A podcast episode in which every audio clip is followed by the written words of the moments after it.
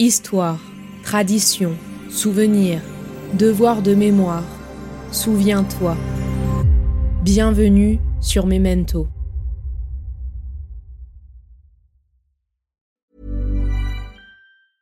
Ryan Reynolds here from Mint Mobile. With the price of just about everything going up during inflation, we thought we'd bring our prices down. So to help us, we brought in a reverse auctioneer, which is apparently a thing. Mint Mobile unlimited premium wireless. Ready to get 30, 30, bit to get 30, bit to get 20, 20, 20, bit to get 20, 20, bit to get 15, 15, 15, 15 just 15 bucks a month. So, Give it a try at mintmobile.com slash switch. $45 upfront for three months plus taxes and fees. Promo for new customers for limited time. Unlimited more than 40 gigabytes per month. Slows. Full terms at mintmobile.com. There's never been a faster or easier way to start your weight loss journey than with PlushCare. PlushCare accepts most insurance plans and gives you online access to board-certified physicians who can prescribe FDA-approved weight loss medications like Wigovi and Zepbound for those who qualify. Take charge of your health and speak with a board-certified physician about a weight loss plan that's right for you. Get started today at plushcare.com slash weight loss. That's plushcare.com slash weight loss. plushcare.com slash weight loss. L'histoire que vous vous apprêtez à écouter est inspirée de faits historiques avérés. Les personnages et les dialogues ont été imaginés à partir de témoignages écrits ou oraux de rescapés de la Shoah, d'archives nationales et d'articles de presse écrits pendant et après la Seconde Guerre mondiale. N'oublions pas, la mémoire est vulnérable, elle s'émiette. Bonne écoute.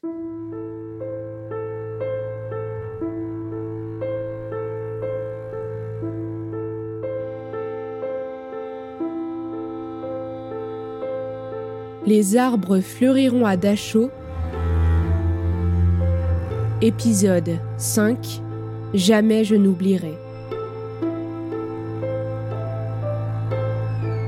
C'est à ce moment-là que je compris l'importance de ces témoignages, l'importance de se rappeler et de transmettre.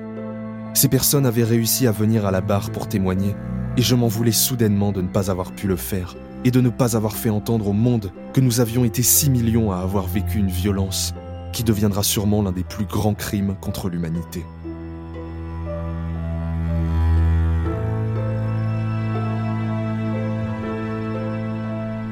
Si le public du procès devait être le monde entier, et la pièce l'immense panorama des souffrances juives, la réalité se révéla en dessous de ce qu'on attendait et des buts qu'on poursuivait. Passés les 15 premiers jours, les journalistes ne furent plus fidèles au rendez-vous et le public changea radicalement.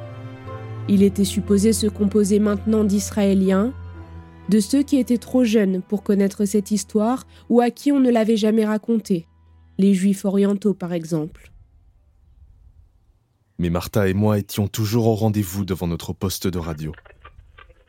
Nous écoutions les témoignages, des lectures de textes écrits de la main d'Eichmann ou d'autres commanditaires, les questions des juges et du procureur, tout s'enchaînait et semblait pourtant être au ralenti. Notre intention n'était plus vraiment de réaliser que nous n'étions pas les seuls et d'assister à cette libération de la parole, mais nous voulions surtout comprendre qui était ce personnage, le spécialiste. Lorsque nous entendions sa voix, le rythme était calme, chaque mot était réfléchi, aucune forme de stress ou d'appréhension n'était détectable. Mais cet homme à la voix si calme avait fait partie de toute cette orchestration. Cet homme à l'allure complètement banale et ordinaire avait fait les pires choses que l'humanité ne pouvait concevoir. Pourquoi? Comment était-ce possible d'être aussi sain d'esprit face à la cour et en même temps capable des pires horreurs?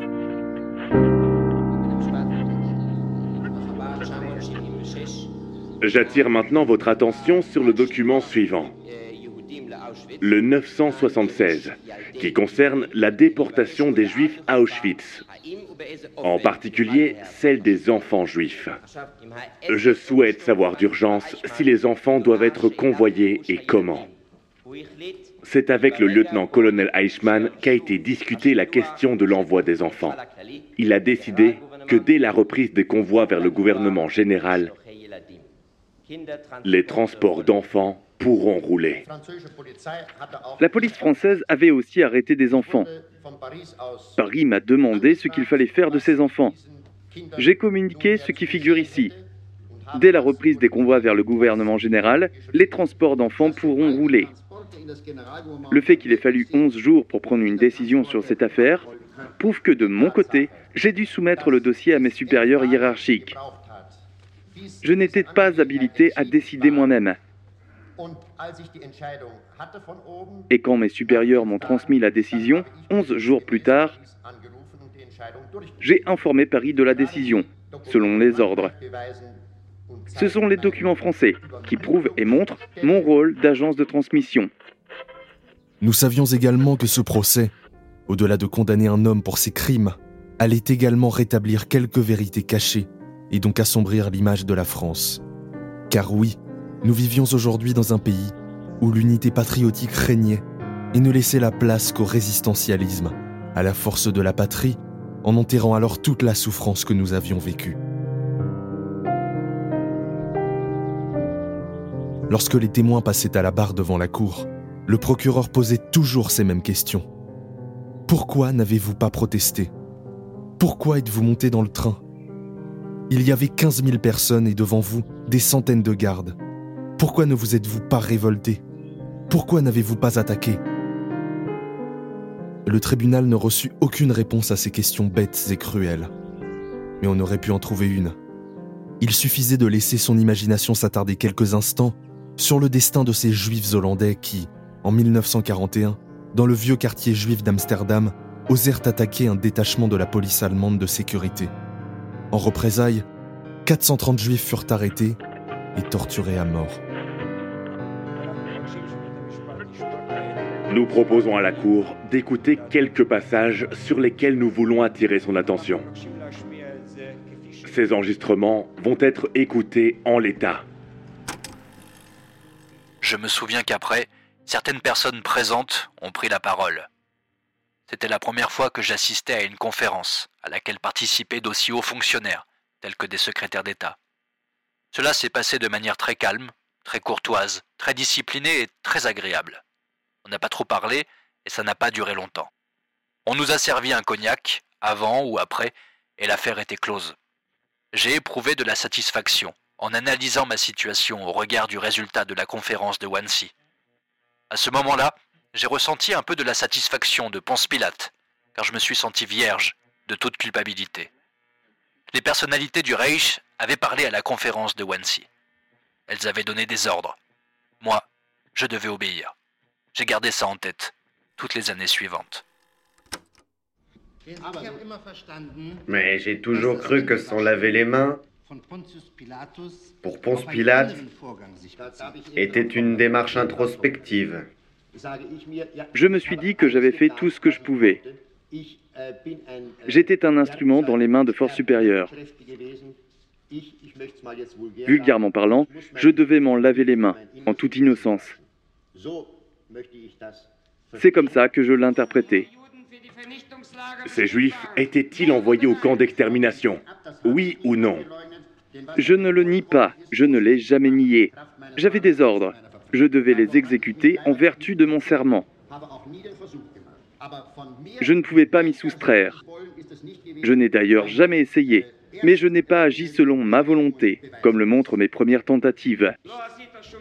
Vous n'avez rien fait pour l'empêcher. Si j'en avais eu le pouvoir et la possibilité, je n'aurais même pas commencé. Mais j'aurais agi selon mes idées et ma volonté. Vous ne pouviez rien faire pour éviter ces morts dans les trains. Monsieur le juge, je n'accompagnais pas les transports. Les ordres transmis à la police d'ordre lui ont bien été transmis, mais c'était à elle de les exécuter. De Berlin, je ne pouvais pas savoir ce qui se passait sur la route entre X et Y.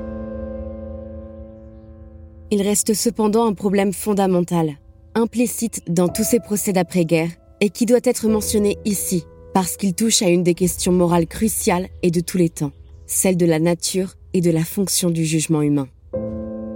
Dans tous ces procès où les accusés avaient commis des crimes légaux, nous avons exigé que les êtres humains soient capables de distinguer le bien du mal, même lorsqu'ils n'ont que leur propre jugement pour guide, et que ce jugement se trouve être en contradiction totale avec ce qu'ils doivent tenir pour l'option unanime de leur entourage. Et cette question est d'autant plus grasse que nous savons que les rares hommes qui ont été assez arrogants pour ne se fier qu'à leur jugement personnel n'étaient pas nécessairement ceux qui ont continué à obéir aux anciennes valeurs, ni ceux qui étaient guidés par une croyance religieuse. Puisque l'ensemble de la société respectable avait d'une manière ou d'une autre succombé à Hitler, les maximes morales qui déterminent le comportement social et les commandements de la religion, tu ne tueras point, qui guident la conscience, avaient virtuellement disparu. Ces hommes rares qui étaient encore capables de distinguer le bien du mal ne le faisaient véritablement qu'à partir de leur propre jugement, et cela librement. Il n'y avait aucune règle à laquelle obéir, sous laquelle ils auraient pu subsumer les cas particuliers auxquels ils étaient confrontés. Ils devaient se prononcer à chaque cas à mesure qu'il se présentait, car il n'y avait pas de règle pour ce qui est sans précédent. Ne vous est-il jamais arrivé d'avoir un conflit un conflit de conscience entre votre devoir et votre conscience? Je dirais plutôt un dédoublement, un dédoublement vécu consciemment, qui vous fait passer indifféremment d'un côté à l'autre. il fallait donc renoncer à cette conscience personnelle? Oui, en quelque sorte. Parce qu'on ne pouvait pas la réguler, l'organiser soi-même. Si on avait eu plus de courage civil, tout se serait passé autrement. Vous ne croyez pas? Bien sûr, si le courage civil avait été structuré hiérarchiquement. Ce n'était donc pas un destin inéluctable. C'est une question de comportement humain. Et c'est sûr, ça s'est passé comme ça. On était en guerre, chacun pensait. Inutile de lutter contre. C'est une goutte dans la mer. À quoi bon? Cela n'a pas de sens. Ça m'amènera ni au succès, ni à l'échec. À l'époque, il était difficile pour quelqu'un d'accepter les conséquences d'un refus d'obéir aux autorités. On vivait alors une époque où le crime était légalisé par l'État. C'était la responsabilité de ceux qui donnaient les ordres.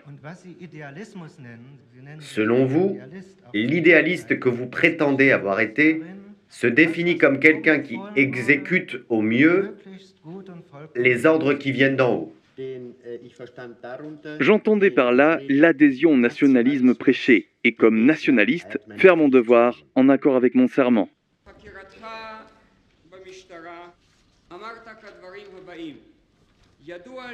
Au cours des interrogations menées par la police, vous avez déclaré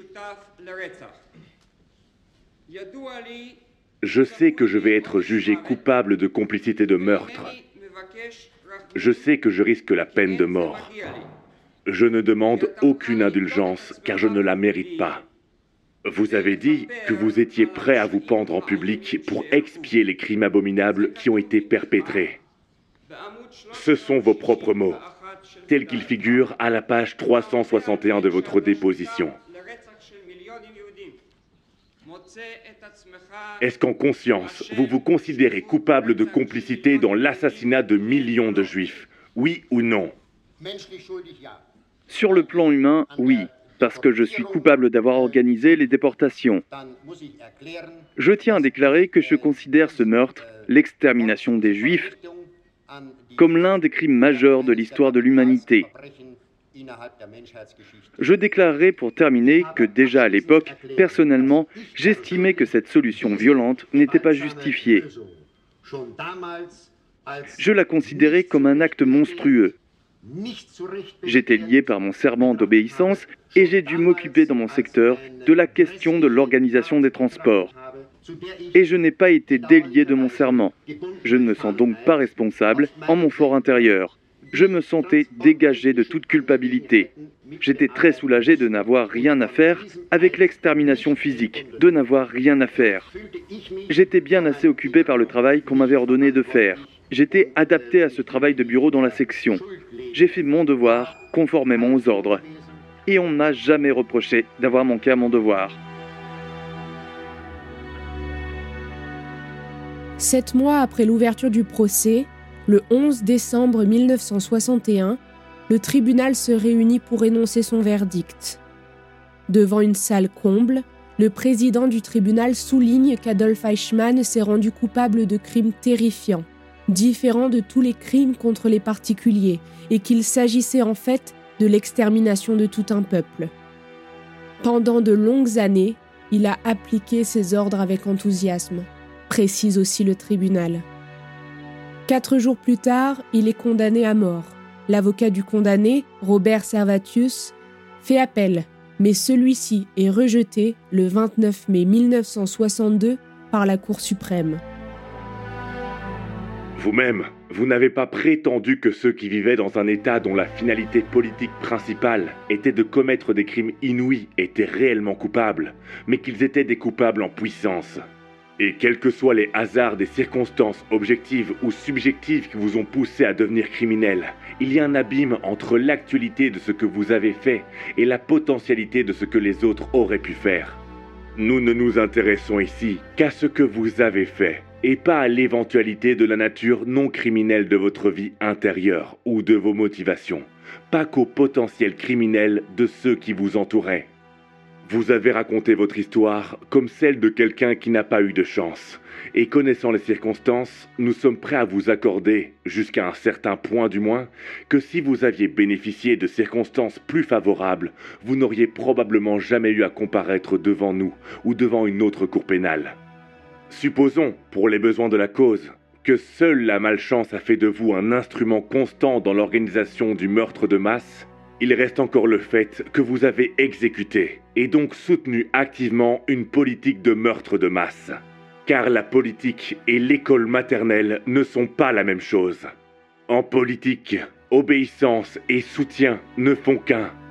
Et puisque vous avez soutenu et exécuté une politique qui consistait à refuser de partager la terre avec le peuple juif et les peuples d'un certain nombre de nations, comme si vous et vos supérieurs aviez le droit de décider qui doit et ne doit pas habiter le monde, nous estimons qu'on ne peut attendre de personne, c'est-à-dire d'aucun membre de l'espèce humaine, qu'il veuille partager la terre avec vous.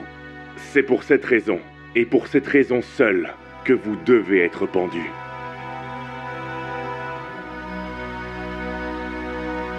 Pendant de longues semaines et mois, nous avons assisté à un procès qui restera gravé dans nos mémoires et dans celles des générations qui suivront la nôtre. Cela s'est passé à Jérusalem et a mis pour la première fois des rescapés des camps de concentration et d'extermination en présence d'un dignitaire nazi devant un tribunal civil. Il a aussi été entièrement filmé et retranscrit dans le monde entier et a donné lieu à plus de 3500 pages de procès-verbaux. Il s'est consacré exclusivement à l'extermination des Juifs. À partir de ce moment-là, la Shoah est entrée dans la mémoire collective. L'histoire et la mémoire se sont entrechoquées. Il a représenté une certaine forme de thérapie et a mis le monde en face de son inhumanité, de ses atrocités et de ses responsabilités.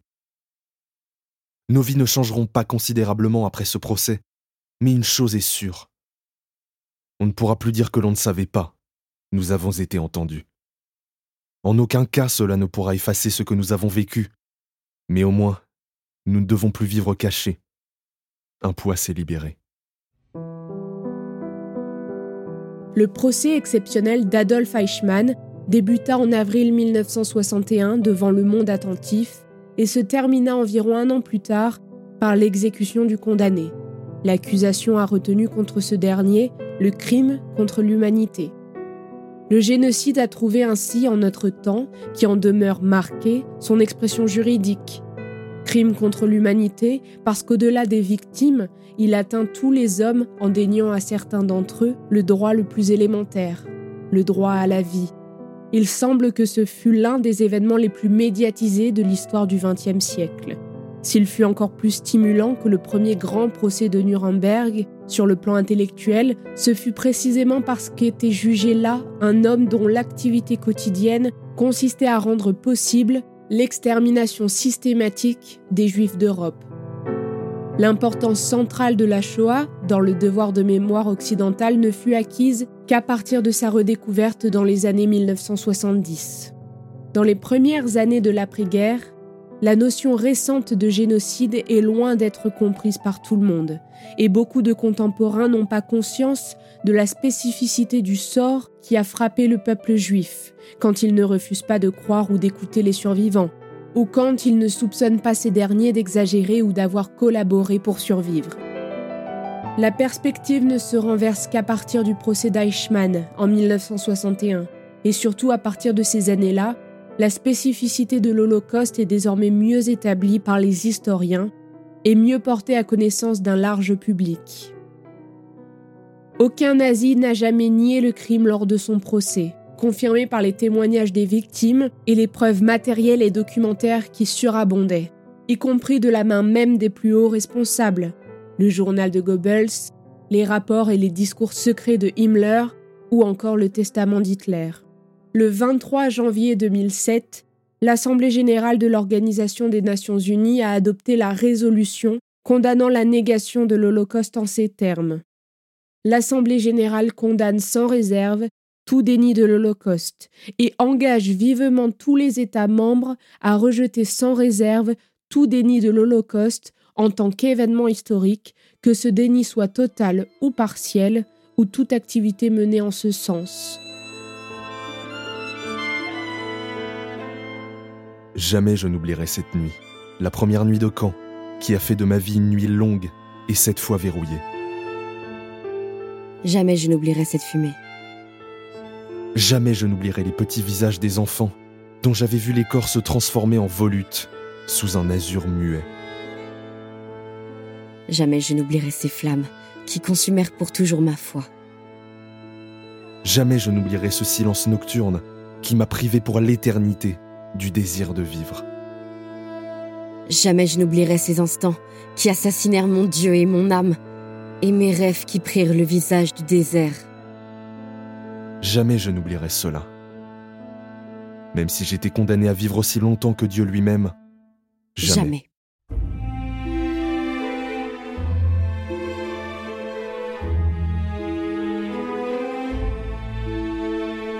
Vous venez d'écouter le dernier épisode de la série radiophonique Les arbres fleuriront à Dachau.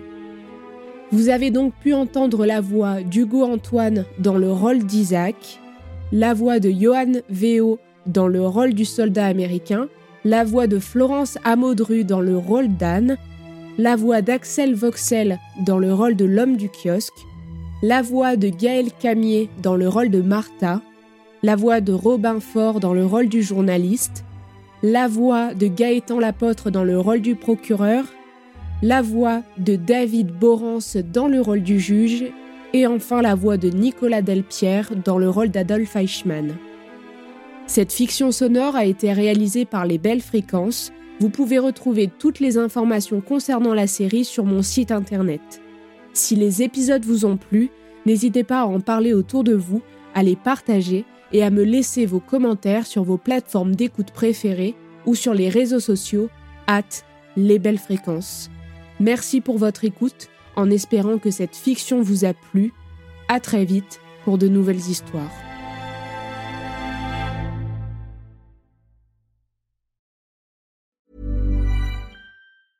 Ryan Reynolds here from Mint Mobile. With the price of just about everything going up during inflation, we thought we'd bring our prices down. So to help us, we brought in a reverse auctioneer, which is apparently a thing. Mint Mobile unlimited premium wireless. Ready to get 30, 30, bit to get 30, bit to get 20, 20, 20, bit to get 20, 20, bit to get 15, 15, 15, 15 just 15 bucks a month. So, Give it a try at mintmobile.com/switch. slash $45 upfront for three months plus taxes and fees. Promo for new customers for limited time. Unlimited more than 40 gigabytes per month. Slows. Full terms at mintmobile.com. Hey, it's Danny Pellegrino from Everything Iconic. Ready to upgrade your style game without blowing your budget? Check out Quince. They've got all the good stuff shirts and polos, activewear, and fine leather goods, all at 50 to 80% less than other high end brands. And the best part? They're all about safe, ethical, and responsible manufacturing. Get that luxury vibe without the luxury price tag. Hit up quince.com slash upgrade for free shipping and 365 day returns on your next order. That's quince.com slash upgrade. Millions of people have lost weight with personalized plans from Noom, like Evan, who can't stand salads and still lost 50 pounds. salads generally for most people are the easy button, right? For me, that wasn't an option.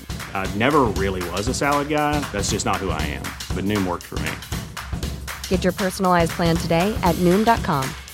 Real Noom user compensated to provide their story. In four weeks, the typical Noom user can expect to lose one to two pounds per week. Individual results may vary. Hey there, it's Michelle Norris. I'm host of a podcast called Your Mama's Kitchen. When I travel, I'm usually looking for a way to find a taste of home when I'm not at home. And one of the things I love to do when I am at home is entertain. And Airbnb allows me to do that. When I was in California recently, I rented a house that had a great kitchen. And when we were sitting around the table, we we're all thinking, we're in someone else's house. Someone could be in all of our homes as well. If you have a home, but you're not always at home, you have an Airbnb. Your home might be worth more than you think. Find out how much at airbnb.com/slash host.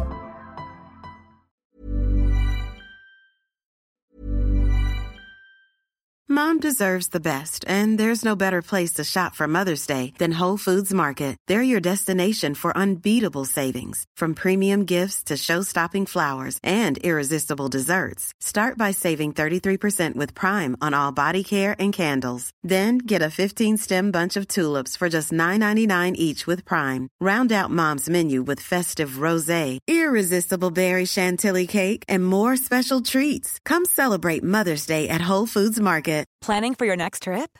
Elevate your travel style with Quince. Quince has all the jet setting essentials you'll want for your next getaway, like European linen, premium luggage options, buttery soft Italian leather bags, and so much more. And is all priced at 50 to 80% less than similar brands. Plus, Quince only works with factories that use safe and ethical manufacturing practices. Pack your bags with high-quality essentials you'll be wearing for vacations to come with Quince. Go to quince.com/pack for free shipping and 365-day returns. When you make decisions for your company, you look for the no-brainers. And if you have a lot of mailing to do, stamps.com is the ultimate no-brainer. It streamlines your processes to make your business more efficient, which makes you less busy. Mail checks, invoices, legal documents, and everything you need to keep your business running with Stamps.com. Seamlessly connect with every major marketplace and shopping cart. Schedule package pickups and see your cheapest and fastest shipping options from different carriers. With rates up to 89% off USPS and UPS rates. And with the Stamps.com mobile app, you can take care of mailing and shipping wherever you are. Make the same no-brainer decision as over 1 million other businesses with stamps.com. Sign up with code program for a 4-week trial plus free postage and a free digital scale. No long-term commitments or contracts. That's stamps.com. Code program.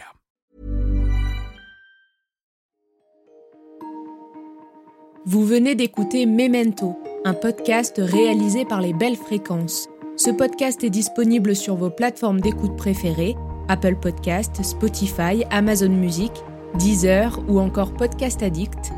Si ce podcast vous plaît, n'hésitez pas à lui mettre 5 étoiles sur Apple Podcast ou Spotify pour le faire connaître. On se retrouve sur les réseaux sociaux, at les belles fréquences.